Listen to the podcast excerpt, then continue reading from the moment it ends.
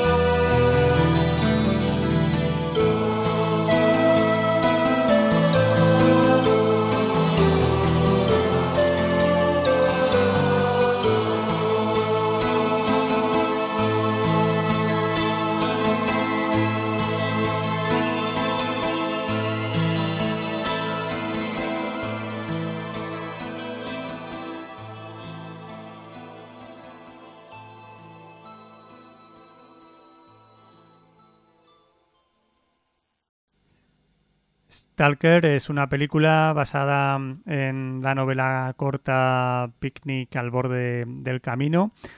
eh, de los escritores soviéticos Arkady y Boris Stugatsky. También he visto por ahí una edición española de hace bastantes años que respondía al título de Picnic extraterrestre. En, la película se conservan muchos elementos de la historia original y encontramos ese territorio inhóspito al que se llama la zona y que está perimetrado y custodiado por fuerzas militares.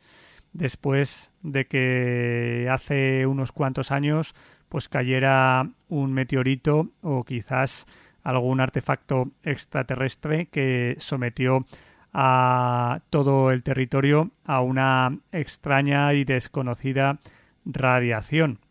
Los elementos alegóricos pues están ahí presentes eh, de una manera mm, más que evidente y también se trasladan a la película. En ese contexto, eh, con ese tono apocalíptico, los que quieren aventurarse a la zona contratan a los llamados stalkers, eh, acechadores, especie de rastreadores que, te conducen al interior de ese territorio vedado y que pueden llevarte incluso hasta un lugar eh, cuasi mitológico al que llaman el cuarto o la habitación, un lugar donde se pueden llegar a materializar todos los deseos. Es un lugar también mm, en sí mismo esa zona, eh, un lugar donde hay artefactos eh, abandonados o en la novela pues sí que aparecían ahí eh, artefactos que se supone que habían dejado los visitantes del espacio exterior y que motivaban las incursiones en la zona y, y de ahí pues el título, ese, ese picnic extraterrestre, es un lugar misterioso en cualquier, paso, en cualquier caso y, y en cierto modo pues esa puede ser también la síntesis de la cinta. Stalker es un paseo, un, un buen paseo trascendental.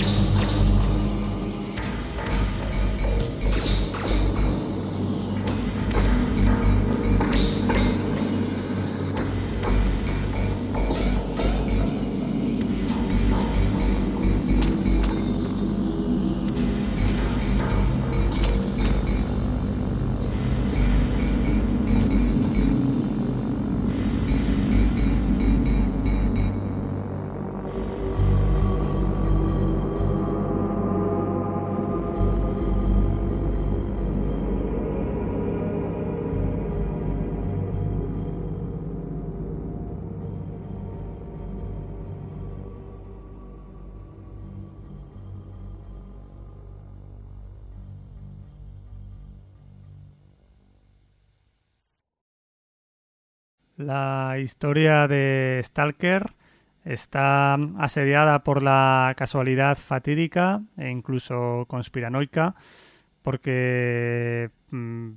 por dos veces eh, sucedieron cosas terribles durante el rodaje y posteriormente. Primero porque la historia que conocemos es el resultado de un segundo rodaje el primero se perdió casi en su integridad durante el proceso de, revelado, de, positivado de, de, la película y todo se echó a perder con la consiguiente desesperación del director, deterioro de su salud y enfrentamientos varios que, que trufaron de inclemencias el rodaje y la producción de la película. Finalmente, un acuerdo con los productores permitió volver a rodar más material y, completar eh, la película con, un presupuesto mucho más exiguo, aunque con resultados mm, tremendos. Eso sí, parece ser que la segunda versión era muy diferente o bastante diferente al menos de la primera, según eh, cuentan los testimonios de, de, las personas que, o de algunas de las personas que participaron en los dos rodajes. La segunda versión se rodaría en Estonia en el marco de, una central hidroeléctrica abandonada. También había por ahí una planta de, de producción eh, química. Eh, todo ello eh, se combina en ese paisaje en el que las ruinas de, de lo que parece una civilización y que no son más que las, fábricas, eh, las viviendas de, de las personas que, poblaban esa zona hoy prohibida, pues todo eso conforman el imaginario visual junto con la naturaleza eh, omnipresente en, en la película. Eh, el segundo eh, suceso fatídico pues tendría que ver con los residuos eh, provenientes de esa planta química que terminarían afectando al estado de salud en forma de diferentes dolencias que mm, determinarían el destino vital de tres miembros del equipo, entre ellos el, propio director, que, que, fallecería pues unos años después y ya después de haberse exiliado a, Italia, eh, creo que falleció en, Francia, eh, después también de haber presentado la película en el Festival de, de, Cannes.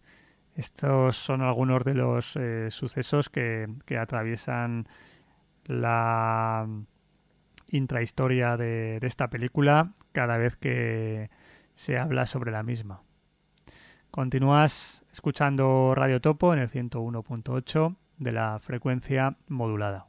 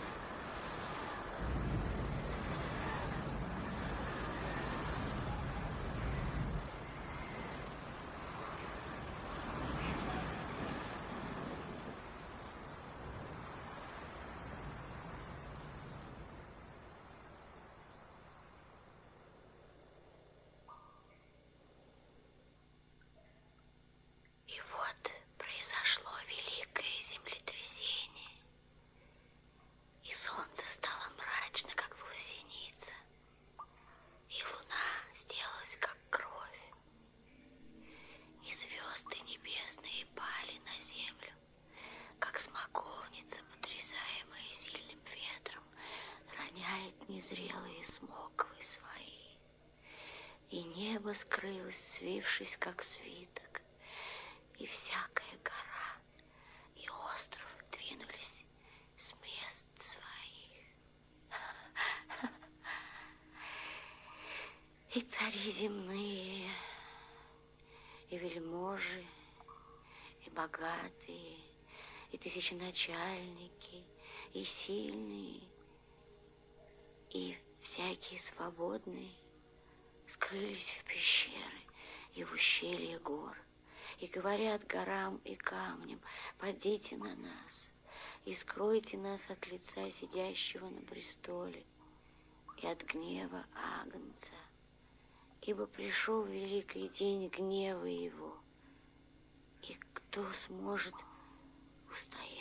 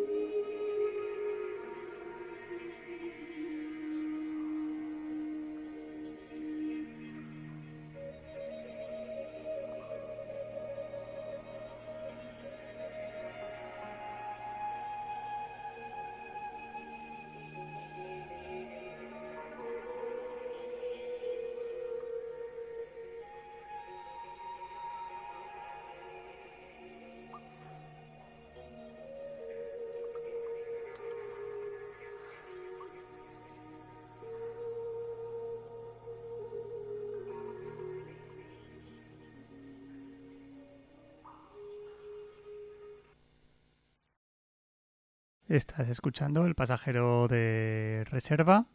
en Radio Topo y estamos tratando esta noche melodías compuestas por Eduard Artemiev, compositor mm, ruso, autor de las bandas sonoras de El Espejo, de Stalker, de Andrei Tarkovsky y también de la famosísima película Solaris, o posiblemente quizás la, película más célebre de Tarkovsky. Y ahora vamos a mm, centrarnos en una pieza que no pertenece a ninguna de estas bandas sonoras y que es un homenaje libérrimo del compositor a Tarkovsky, una pieza que compuso muchos años después de, su relación y del fallecimiento de Tarkovsky en reconocimiento y admiración a tan singular cineasta. Esta pieza que precisamente y sin ningún tipo de rodeo se, se titula literalmente eh, homenaje a Andrei Tarkovsky.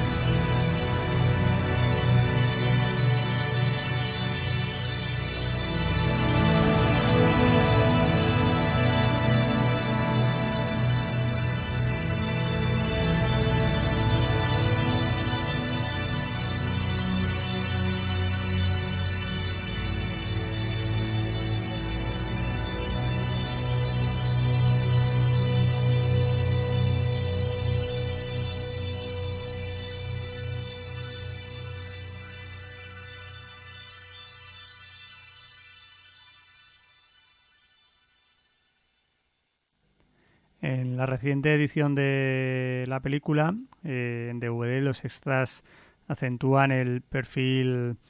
extraño y casi esotérico del rodaje con, con el director de fotografía y uno de los diseñadores hablando de tradiciones dobles como si fueran eh, antiguos agentes del KGB. El director de fotografía impresiona eh, verlo hablar embargado por la nostalgia y diseñando su tesis conspiranoica en torno a la destrucción del, del primer material que fue rodado y el diseñador eh, que parece ser que tenía mejor relación con el director eh, recordando eh, sucesos mm, peculiares protagonizados por el director y advirtiendo también los lazos secretos entre este y uno de los protagonistas. La, la otra entrevista suculenta de, de, esa edición es la que se realiza al compositor, a Eduard Artemiev, en la que explica cómo el director realmente no estaba interesado en una música eh, melódica incidental al uso que sirviera de acompañamiento, sino eh, en los sonidos y en los ruidos, en los sonidos de la naturaleza incluso industriales como el de los raíles, el de los trenes que aparecen en determinados momentos de la película, que están continuamente presentes y que hacen eh, con ese diseño de sonido que el frío y, la humedad eh, llegue a traspasar las imágenes. La combinación entre el sonido y lo que vemos es realmente brutal. Artemiev eh, utilizó como solución un poco a medio camino de, todo una melodía eh, medieval, Pulquérrima Rosa, una pieza compuesta para honrar a la Virgen María y que es el leitmotiv musical que la melodía que estamos escuchando en diferentes variantes a lo largo del programa. Ahora vamos a escuchar precisamente una versión exenta de sintetizadores, eh, ajena a la banda sonora y que está interpretada por The Downland Project y el cantante, el tenor John Potter.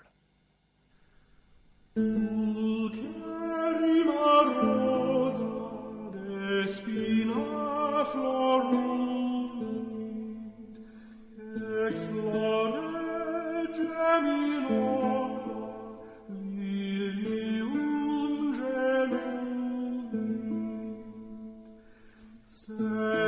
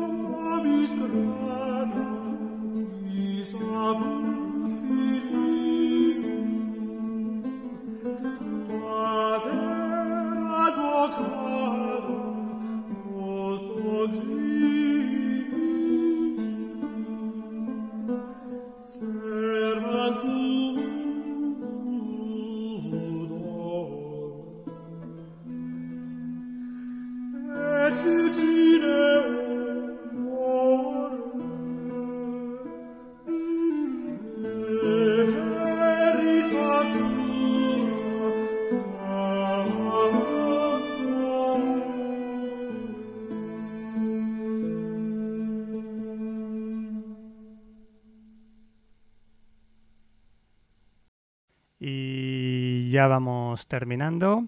Este es un programa dedicado a Stalker y a la banda sonora compuesta por el compositor ruso Duar Artemiev. Tarkovsky, el director, prefería, como sucede en esta película, en diferentes momentos cruciales, introducir piezas clásicas de, renombre para conectar la película con, con un pasado histórico de más profundidad. Eh, de alguna manera, pues entendía que la única música que tenía sentido significar dentro del metraje era música clásica, eh, consensuada, reconocida, recordada y que nos conectaba con una cultura posiblemente superior y por tanto y en consecuencia pues no estaba muy a favor como antes eh, comentaba de que al margen de, estas piezas como por ejemplo la, la Marsellesa o, Beethoven o Ravel, que como digo suenan en momentos así cruciales de la película, pues no estaba eh, conforme, no era esa la idea de que la música incidental pues eh, estuviera presente a lo largo de la película, interfiriendo con, con las escenas y sin ningún tipo de contribución. Al final tampoco fue así, aunque no quedara íntegramente satisfecho con el trabajo de Artemiev, no se puede eh, negar que la banda sonora interactúa y subraya sin ser especialmente obvia, pero sí, sí subraya porque contribuye a, a incrementar la, la intensidad, el frío, la, la humedad, la, la contrariedad de, de, los personajes. La propuesta de Artemiev está basada eh, en condensar el entorno natural y ruinoso en el que se mueven los protagonistas y el ánimo de, de esos mm, personajes eh, que también eh, pues están o parece eh, escuchando esos, esos sonidos y esa música entremezclada.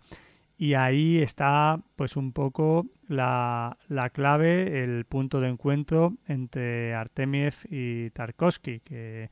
eh, aspiraba que esa música pues fuera pues una conjunción entre Oriente y Occidente que incorporara ese elemento eh, meditativo, trascendental y por supuesto pues ahí está el sintetizador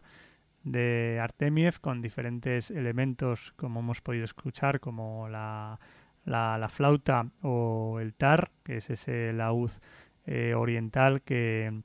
acentúa la parte exótica y que contribuye a dar esos mm, retazos eh, particulares que conforman la, la personalidad de esta banda sonora. Y hasta aquí el pasajero de reserva de esta noche. Mantente en la sintonía de Radio Topo en el 101.8 de la frecuencia modulada. Si te mantienes, podrás escuchar a continuación el pasajero mm, de reserva no, sino cuerdas de acero, un programa